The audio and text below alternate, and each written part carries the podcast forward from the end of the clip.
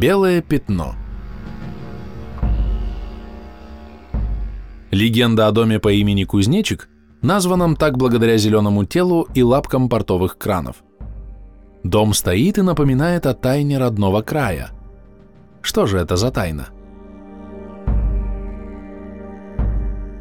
Мир насекомых скрыт от людских глаз.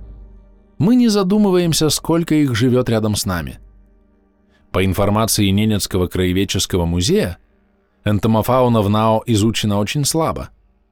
Выставки насекомых организованы благодаря работе и коллекциям всего лишь нескольких ученых. Да и экспозиция этих коллекций происходит не всегда. Земля Нарьянмара – белое пятно для энтомографов. Насекомых здесь почти не знают. И если вдруг кто-то из слушателей решит встать на нелегкий, но очень нужный краю энтомологический путь, мы будем очень рады.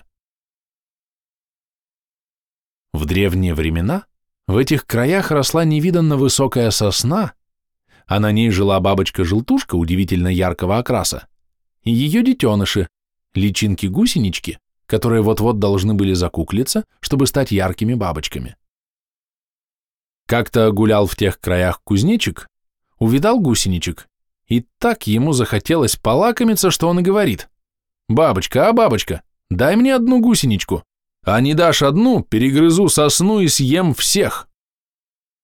Вопреки распространенному мнению, подавляющее большинство кузнечиков всеядны со склонностью к хищничеству.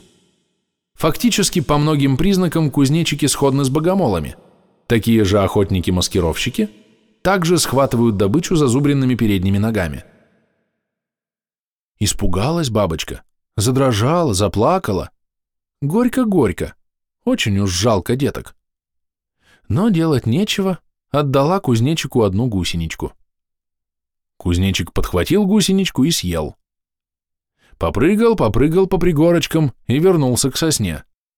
«Бабочка, а бабочка, дай мне одну гусеничку, а не дашь одну, перегрызу сосну и съем всех».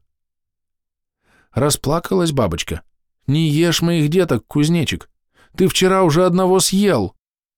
Но кузнечик был неумолим. Погоревала бабочка, погоревала, да и отдала кузнечику вторую гусеничку. Кузнечик подхватил гусеничку и съел. Сытый и довольный исчез за пригорочком. Плачет бабочка пуще прежнего, боится возвращения кузнечика. Ей навстречу бабочка-медведица. «Что ты, сестра, плачешь? Случилось что?» «Как же мне не плакать? Кузнечик двух моих детей съел и еще съест. Не дашь, говорит, одну перегрызу сосну и съем всех. Это же кузнечик, милая. Обманул он тебя. Не перегрызть ему сосну. Не отдавай ему больше своих малышей. Тем временем кузнечик попрыгал, попрыгал по пригорочкам и вернулся к сосне. «Бабочка, а бабочка, дай мне одну гусеничку, а не дашь одну, перегрызу сосну и съем всех». А бабочка ему и отвечает. Не дам я тебе гусеничку, не перегрызешь ты сосну. Это кто же тебе такое сказал, спрашивает кузнечик. Бабочка-медведица, говорит бабочка-желтушка. Рассердился кузнечик и решил бабочке-медведице отомстить. Спрятался, затаился у малинника с самыми сладкими ягодами и стал ждать. Вскоре полакомиться малиной прилетела бабочка-медведица. Кузнечик как набросится на нее, как укусит! Но не знал кузнечик, что бабочка-медведица ядовита. Яд попал кузнечику в рот и обжег горло. Долго ли, коротко ли болел кузнечик, мы не знаем. Но знаем, что он не ест больше гусеничек, а предпочитает в основном мягкие перепревшие растения. А бабочка-желтушка от горя по потерянным деткам потеряла желтые краски и стала не такой яркой, как в давние времена. На месте сосны жители Нарьянмара построили дом и назвали его кузнечиком в память о сказочной истории, произошедшей на этом месте, и о том, что если мы чего-то не видим, например, жизнь насекомых, это не значит, что насекомых нет.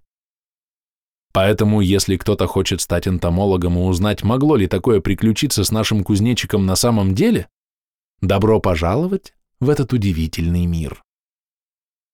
Адрес дома – Нарьянмар, улица Хантазейского, 13.